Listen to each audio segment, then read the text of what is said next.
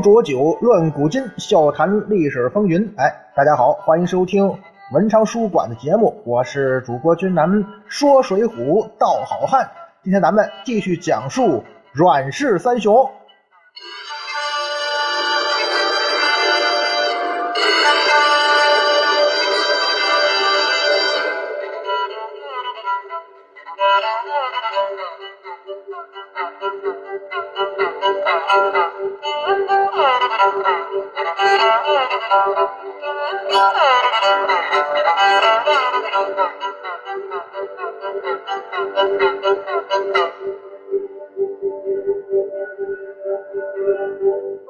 上一回啊，君南跟大家伙聊到，这阮小七做了很多离奇的任性的行为。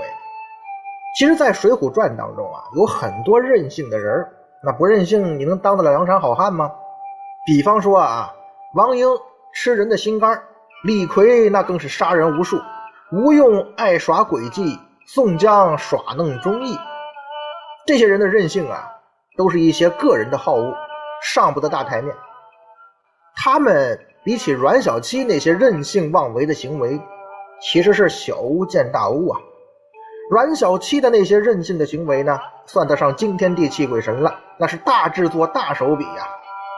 那俊南就带大家伙看看啊，这阮小七、活阎罗有哪些惊人任性之举？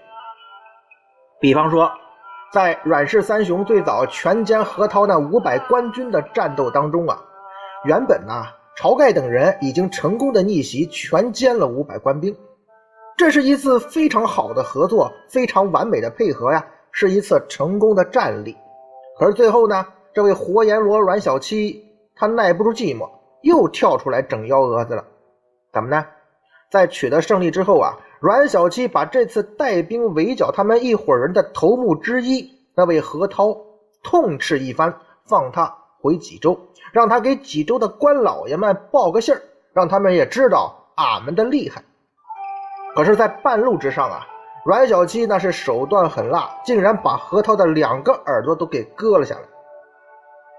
阮小七这么做，他想表达什么意思呢？你想干嘛呀？何涛已经吓破胆了。作为一个人来说，这个时候的何涛啊，是最可怜、最落魄的时候。他就算回去报告，你觉得以他这种情况有啥好结果吗？打了败仗。可是阮小七在这种时候啊，仍不放过他，割了他的耳朵。这能表现出你活阎罗的勇猛，还是能表现出你阮小七的果敢呢？其实啊，阮小七这么做，他也不是为了表现什么，而是说明他本身就是一个率性妄为之人。哎，俺阮小七啊，是个粗人。我做事儿一般都不会有太多的考虑的，割他耳朵不过率性而为啊。但是从这件事也能看出来啊，阮小七可是习惯于那种违背领导意志，哎，领导不让我做的事儿啊，或者说啊，家长大多数人都想不到的事儿，我就能出人意料的敢做出来。这么说起来啊，阮小七呢，就像一个处在叛逆期的孩子一样，有点调皮。只不过他这调皮啊，代价挺大的啊，一般人承受不了。割掉何涛的耳朵呢，只不过是阮小七任性行为的初级阶段罢了。接下来啊，咱们还会看到这位活阎罗更加大胆的抗命，那叫抗命不尊了。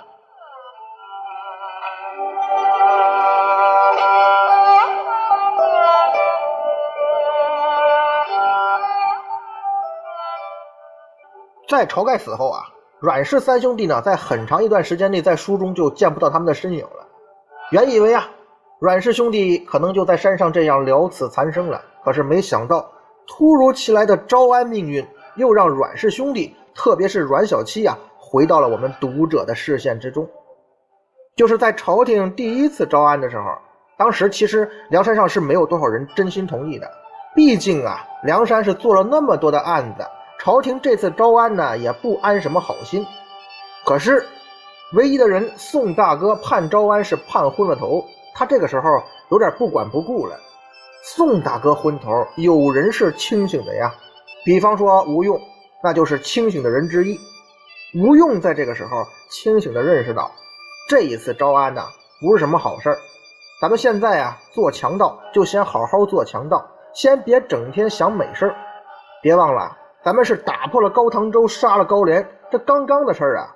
高俅会放过咱们吗？咱们打破大名府，那蔡京会放过咱们吗？还有李逵差点没把那杨太尉打死，他会放过我们吗？朝廷之中的这几大权臣，可几乎都让我们梁山给得罪个遍了。我们这不是招安，这时候招安你就是找死啊！退一万步讲，就是宋大哥您想招安想投降，现在也不是时候啊！怎么着你也得把这朝廷打疼了，得让他们知道梁山的分量，让他们不能小瞧了梁山，让他们不敢迫害梁山。什么叫杀人放火受招安呢？你得先杀人放火到一定程度，这招安才能真正的安呢。咱们说吴用的想法对吗？十分正确呀。站在吴用的角度，或者说站在咱们《水浒传》读者的角度来看，吴用的分析是到位的。梁山这个时候受招安确实不合适，你得把大宋朝廷打疼了之后再接受招安，也算是不错的办法。但是。朝廷真的会像吴用推测的那样，你把他打疼了再招安，他就不迫害你吗？这就属于吴学究一厢情愿了。他呀，毕竟没有在朝廷权力中心做过重臣的工作经历，他是不会理解啊，像蔡京、高俅那个级别的人他们的心理的。虽然说吴用也是智计百出嘛，智多星嘛，虽然那计谋不咋样哈，但是他免不了。有自己的眼光和阶级的局限，那也就避免不了最后悲惨的结局。吴用啊，虽然极力反对宋江第一次招安的政策，可是他不能明着说呀，他就安排人手来迎接着朝廷来的招安的钦差大臣。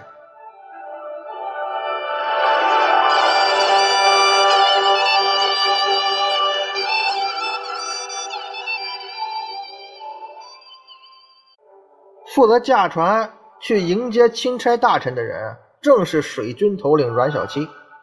阮小七是亲自带队迎接钦差，还有赵叔和玉九。可是，在半路上呢，由于那些钦差的随从啊，任意打骂阮小七手下的水手，这个在央视版的《水浒传》电视剧当中啊，做了一定的加工啊，基本上情节性质是一样的，致使呢，这些水手们都跳下船游走了。这个时候呢，阮小七谎称船漏了，把钦差这一行人啊都打发到另外一条船上，奔赴山寨。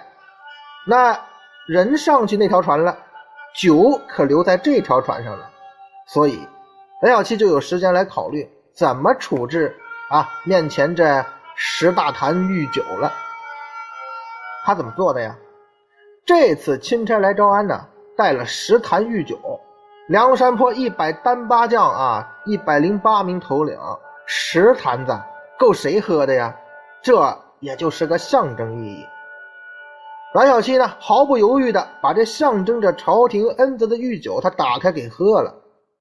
咱说实话啊，你如果是不知道前后文的话，单看这件事儿来说呀，这得需要多大的勇气和胆量啊！这不光是敢不敢的问题啊。关键是这十坛御酒啊，是朝廷招安梁山的象征。你这么给喝了，哼，那事儿可是不小。不过阮小七可并不觉得他是在犯什么错误。况且七爷人家也有理由啊。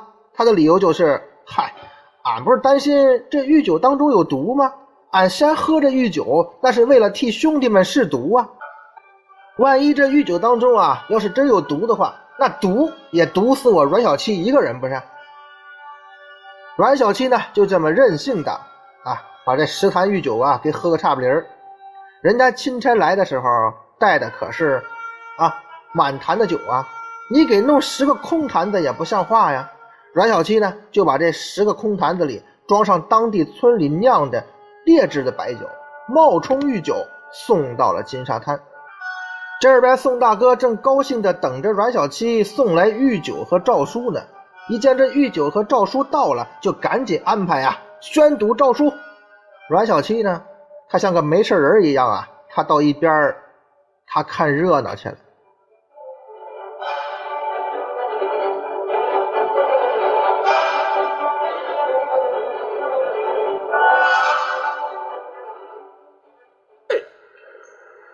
咱们这条船为什么不开啊？喊我啊。哎呀，这条船为什么不开？我说这条船为什么不开？啊？开船。哎哎哎呀！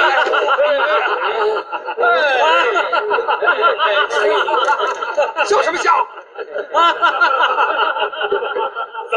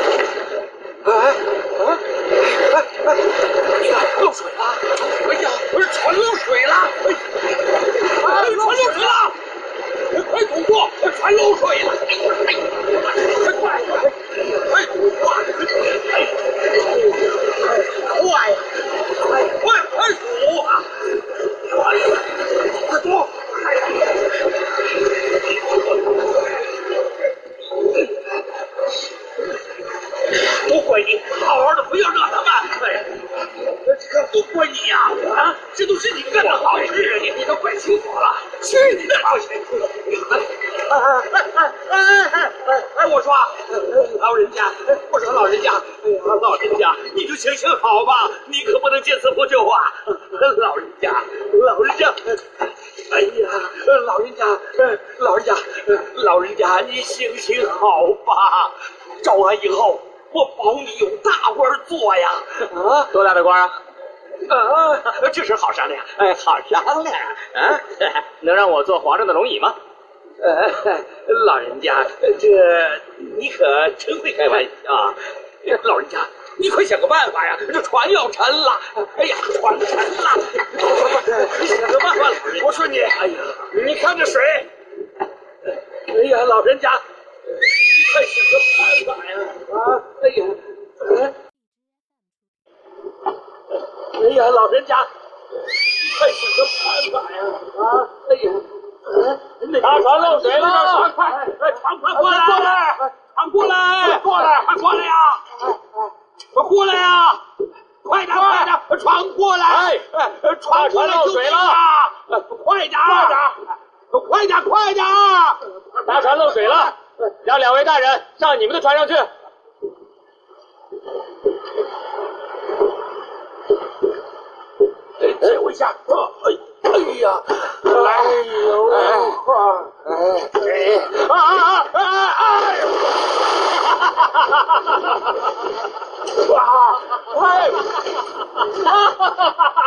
啊！救命！啊！救命！救命！救命！救命！拉上来吧，快点快点！哎哎！上来呀！哎呦！笑什么笑？有什么好笑的？好啊，换什么？我不穿这张皮。走吧。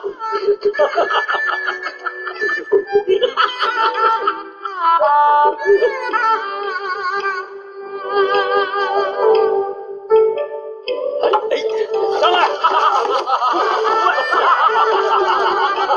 快我舀水！快点！好嘞！快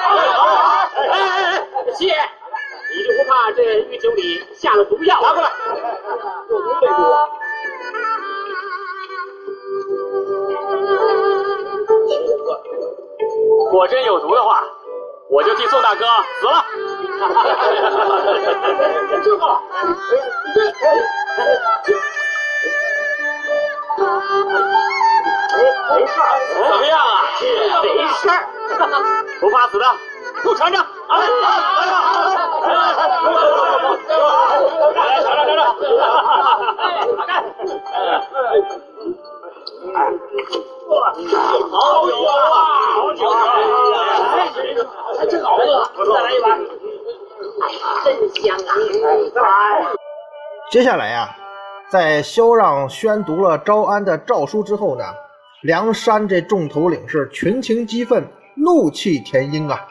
李逵呢，更是冲上来撕碎了诏书，还要打内钦差。宋江、卢俊义是赶紧拦住了李逵，跟着呢，宋江是一边呢劝这钦差，一边说：“快把这御酒抬上来吧，让咱梁山众兄弟也均沾圣恩与泽呀。”宋大哥这个举动啊，咱们想象一下啊，电视剧是没表现，小说中是这么写的，咱们想象一下，其实挺有喜感的。大家伙觉得这个举动熟悉吗？这特别像什么呢？特别像幼儿园的阿姨哄小朋友一样。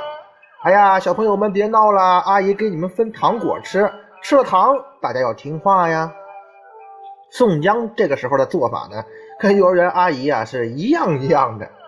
可问题是，这梁山这些位哪个也不是小朋友啊，那都是些杀人吃肉的主啊，那都是些魔王啊。就这御酒就能平息他们的怒火？宋大哥，你是不是以为大家伙造反当强盗就是为了今天喝喝这所谓的朝廷的御酒啊？当然，咱们也知道啊，这御酒不打开也就罢了，这一打开啊，火上浇油。大家伙一看，这心中的怒气可就更大了。这什么酒啊？啊，这明明就是村里头自酿的劣质白酒嘛，还掺了什么梁山泊的水？咱们知道那啥味儿啊？大家想想吧。啊，在梁山头领看来，这种酒就是梁上的小喽啰也不想喝呀，也不稀得喝。用这种酒做什么御酒，明摆着就是瞧不起我们呀。那话怎么说来着？士可杀不可辱啊！于是鲁智深骂娘了，刘唐、武松要准备动刀子，什么穆弘、史进也都发作了起来，一起要往前冲啊！包括咱们前面讲的六位水军头领，这时候表现的也很着急，但是他们没有往前冲，要去揍钦差，而是骂骂咧咧的走下大寨回驻地了。哎，你们哥几个，哥六个。怎么走了呢？不留下来看热闹了？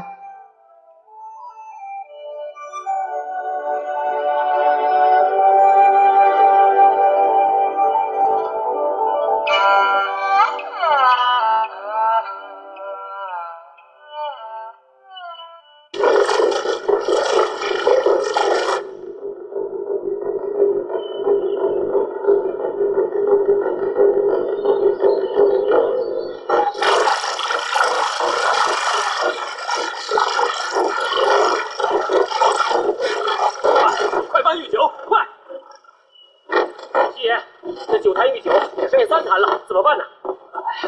过不得了灌些水。还愣着什么？快灌啊快点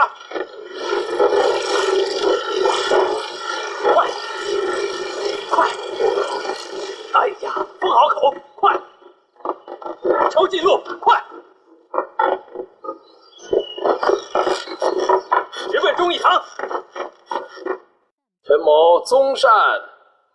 奉圣上之命前来梁山招安，今有诏书一封，请贵听宣召。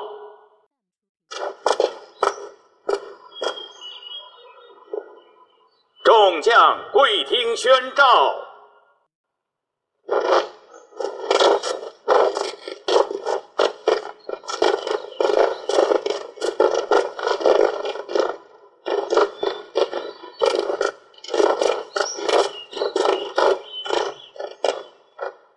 大胆反贼！你们三个跪下，跪下！哎，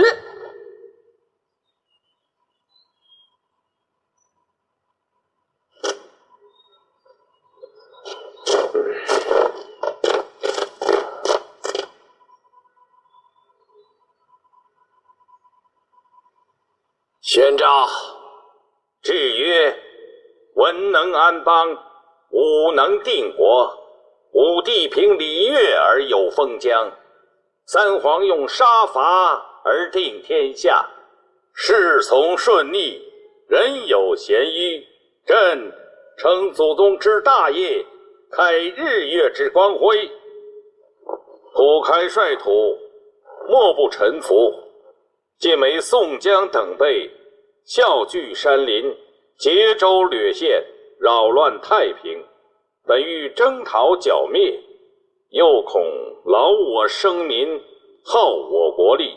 今差太尉陈忠善前来招安。诏书到时，即将所有钱粮、军器、马匹、船只悉数交官，拆毁巢穴，率众赴京悔过。可免宋江等辈无罪。倘或仍昧良心，不思悔改，届时天兵一到，将进行剿灭，一个不留。哎，高官，这，哎，哎，哎，哎，让铁牛，让铁牛，大胆，还不快快给我拿下！战人，铁牛，快下！铁牛，快走！铁牛，铁铁牛，铁牛，那赵书上是谁说的话？是是是皇上说的。嘿，铁牛，铁牛，去你娘的！你家皇帝老儿好不懂事啊！赵梁山来招安，却要做大。哼，你可听清了？你家皇帝姓宋，俺家哥哥也姓宋。铁铁牛，他能做到皇帝，俺哥哥也做得。铁牛，惹恼了我，我提着两把板斧杀进金銮殿，剁了皇帝老儿狗头，给我退下！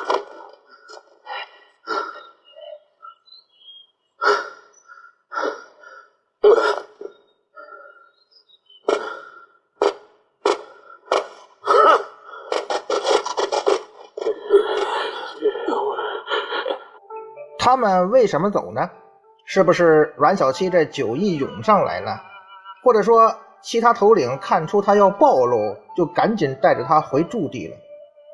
总而言之啊，如果我们回顾这件事就会发现阮小七这个换酒的行为，直接点燃了梁山众头领反抗的怒火。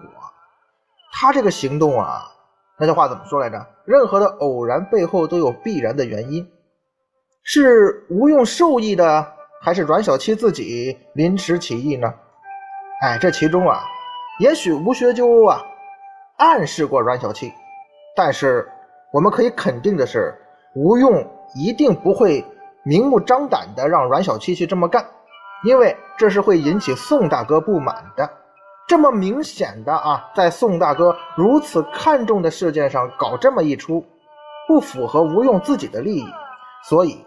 换酒这件事儿啊，阮小七个人所为的成分更大一点。那肯定有人说了，阮小七胆子也太大了吧？这种事儿他也敢胡闹？可真有他的，他这任性之举有点离谱啊！哎，您要以为阮小七这么做这个行为有那么点离谱的话，他更加离谱的事儿还在后头呢。后来啊，梁山招安了，然后又征方腊。当征方腊的战争接近尾声的时候，阮小七他又闯祸了，而且这次惹的祸呀很大很大，连宋江宋大哥都罩不住他了。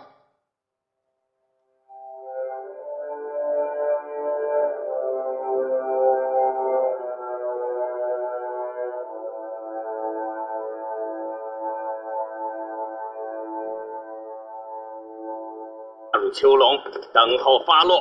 押解回京治罪。还有生前的将佐军士，什么军士？都是贼寇，仿佛清溪城外，斩首示众。那些军士原是地方百姓，只是误入歧途，如尽数斩首，恐怕对这些盗贼降寇不能心慈手软，留下就会成为祸根。如果宋先锋不仁，就由我来办理。三千多人，一个不留。哼，我有二十万大军，杀三千人，还不是一眨眼功夫？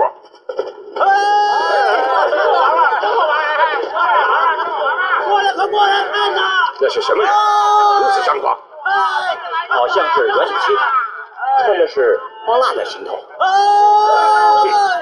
真是得意忘形，贼心不改。哎，怎么样？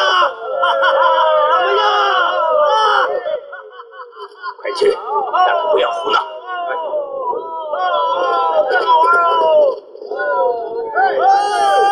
哎，小七，快过来看呐！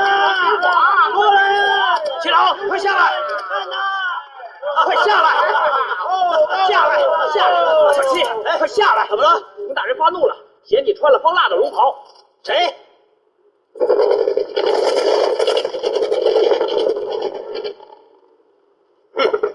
嘿，什么狗屁大人！正事儿管不了，偏来管我穿衣跑马。爷爷喜欢，偏要穿着行头，偏要跑马。嘿，走啊！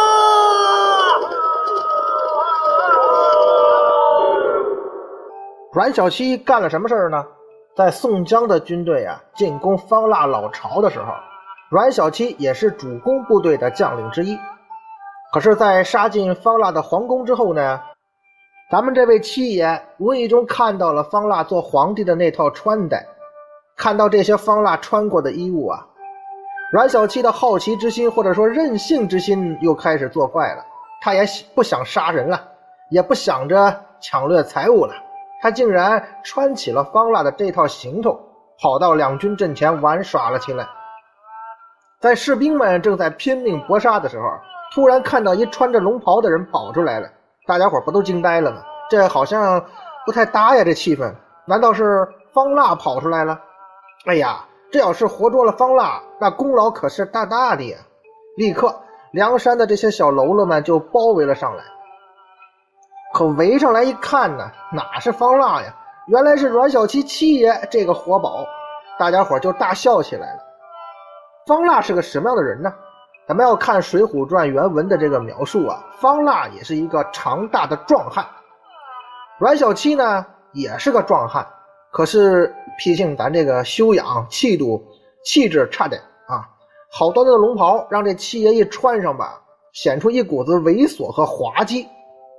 梁山这帮军卒啊，一看，他们也知道这阮小七七爷本来就是个出了名的活宝，又看他这身打扮，大家伙这个开心呐，于是也跟着起哄，笑闹了起来。在攻打方腊老巢的这次行动当中啊，可不光是有梁山的军队参加，朝廷那边也派军队参加了。当那些人听说呀，方腊出现了，于是就过来准备抢功劳。咱说攻城拔寨这功劳大不大？大。可是比起生擒方腊来，那就不算什么了。然而这帮官军跑过来一看呢，这个所谓的方腊竟然是阮小七假扮的。当然了，在七爷看来呀，什么假扮不假扮的，我乐意穿。我喜欢穿我就穿了。可是朝廷这帮军官们那可就恼怒了，他们一边啊为阮小七耍弄自己恼火，其实阮小七也没想耍弄他们，一边呢也为阮小七的胆大妄为而气愤，敢穿龙袍。于是这帮人啊当场痛斥阮小七这不当的行为。咱活阎罗阮小七七爷那是什么人呢？哦，他会把这些朝廷的军官放在眼里吗？朝廷的军官痛斥我，嘿。我还痛骂你们这些脏心烂肺的家伙呢！哦，我们梁山在前面拼死苦战，你们朝廷的人在后边捡胜利果实。你当我们都是傻子呀，还是当我们是瞎子呀？阮小七骂街的本事啊，跟他的水性一样高，都是杠杠的。他不但是骂街的声音大呢，内容也很丰富。大家感兴趣的可以去看原著。我估计啊，作者施耐庵施老爷子。也是为了净化语言环境吧，没好意思把他脑海中想象的阮小七骂街的内容全写出来，否则呀，阮小七七爷啊，一定会在中国历史骂街界啊有一席之地的。阮小七骂的可能也是太恶毒了点这帮朝廷的军官那是恼羞成怒啊，骂街我们骂不过你阮小七，那就亮出兵器，准备跟阮小七动手。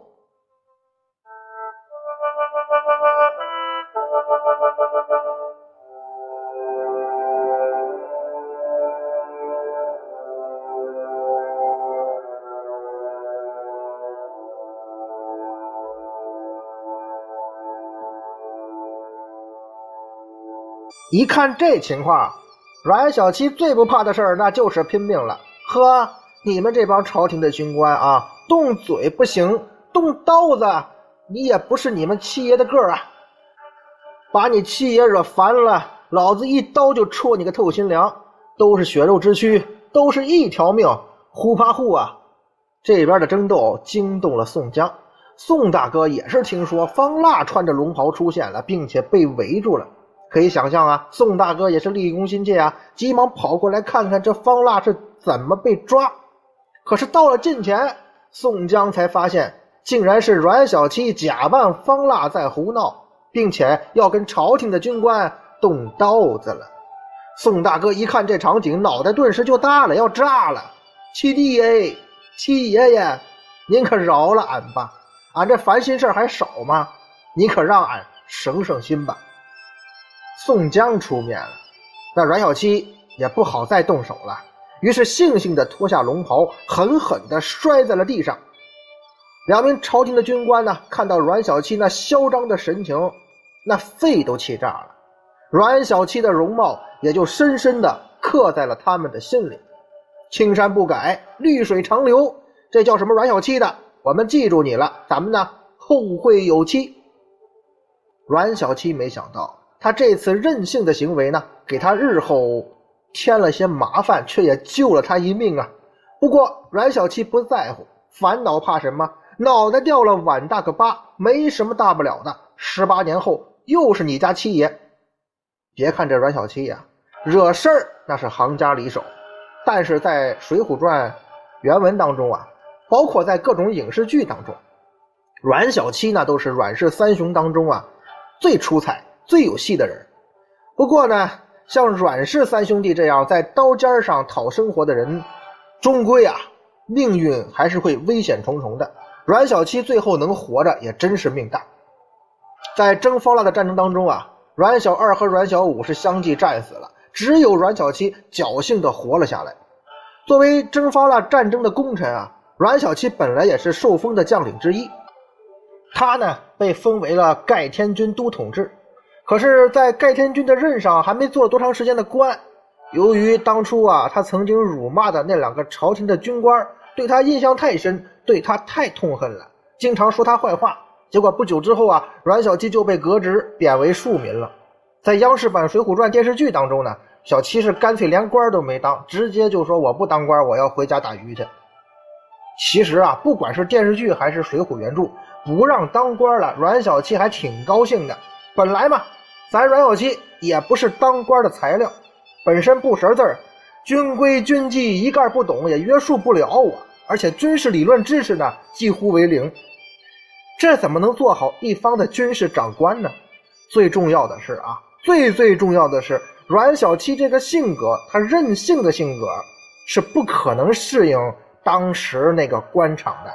其实今天也适应不了啊。那不做官之后呢，阮小七带着老娘回了石碣村，依旧是打鱼为生。经过了人生的这场变故啊，阮小七呢也是安下心打鱼了。只不过从前是兄弟三人一起打鱼，现在只剩下阮小七孤零零的自己了。那么，也许有人会问呢？这个时候的阮小七是否会后悔当初答应了吴用的那个请求而做出这个决定呢？我可以替阮小七告诉各位，不会。为什么？阮小七说过：“人生一世，草木一秋。”他们兄弟是这么说的，也是这么做的。这就是草莽汉子。草莽汉子的优点是什么呢？说到做到，一往直前。阮氏三雄的故事到此讲完。那么，总结的环节到了。阮氏三兄弟是我们心目中的英雄好汉吗？君南认为啊，阮氏三雄的所作所为完全符合好汉的标准。阮氏三兄弟就是我们找了很久的。那类好汉呐！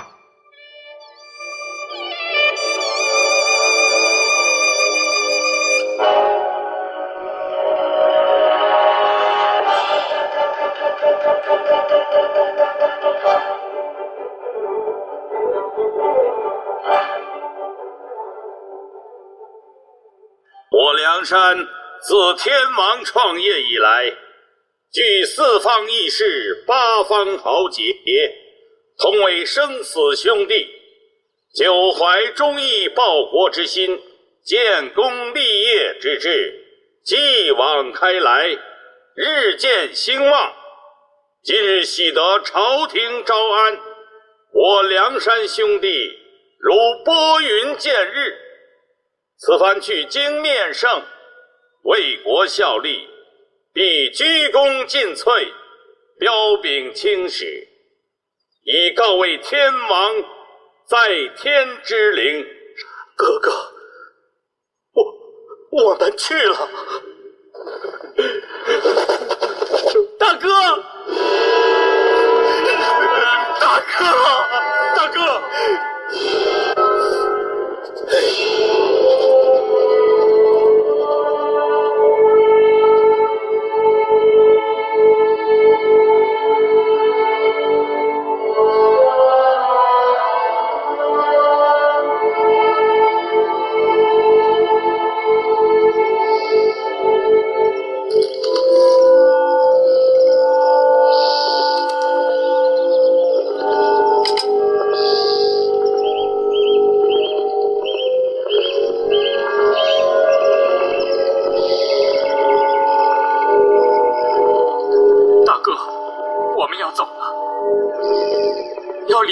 删了，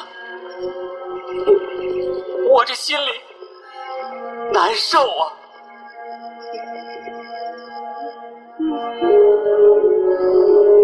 大哥，大哥。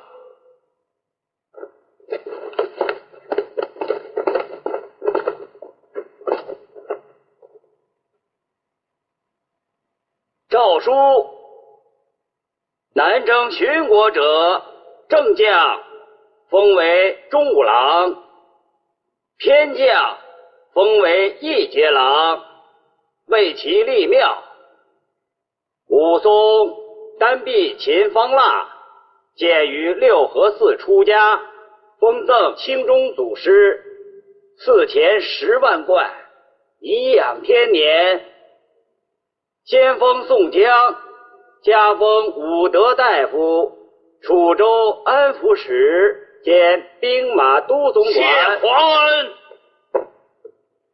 副先锋卢俊义。加封武功大夫、泸州安抚使兼兵马都总管。臣谢皇恩。军师吴用受武圣军城宣使。谢皇恩。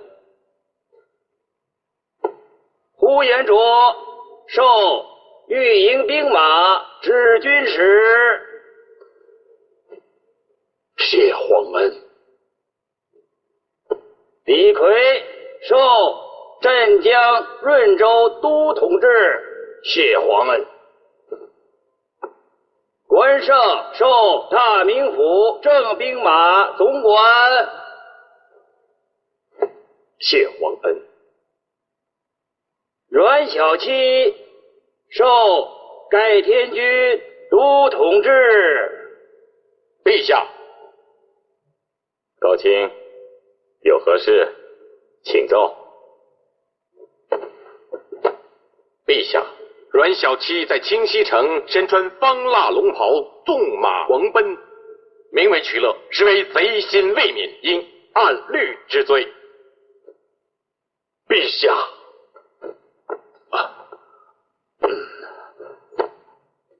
阮小七不识法度，一时玩耍所致，并无他意。念其二位兄长均已为国捐躯，本人又有大功，就不救其过吧。陛下，陛下，念阮小七有功，可免死罪，就贬为庶民吧。陛下，好了。就依太师所言，免去阮小七所封官职，赏金赏物照发，让其回乡去吧。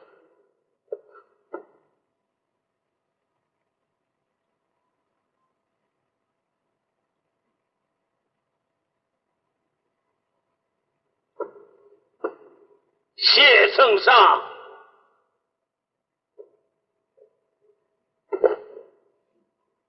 北朝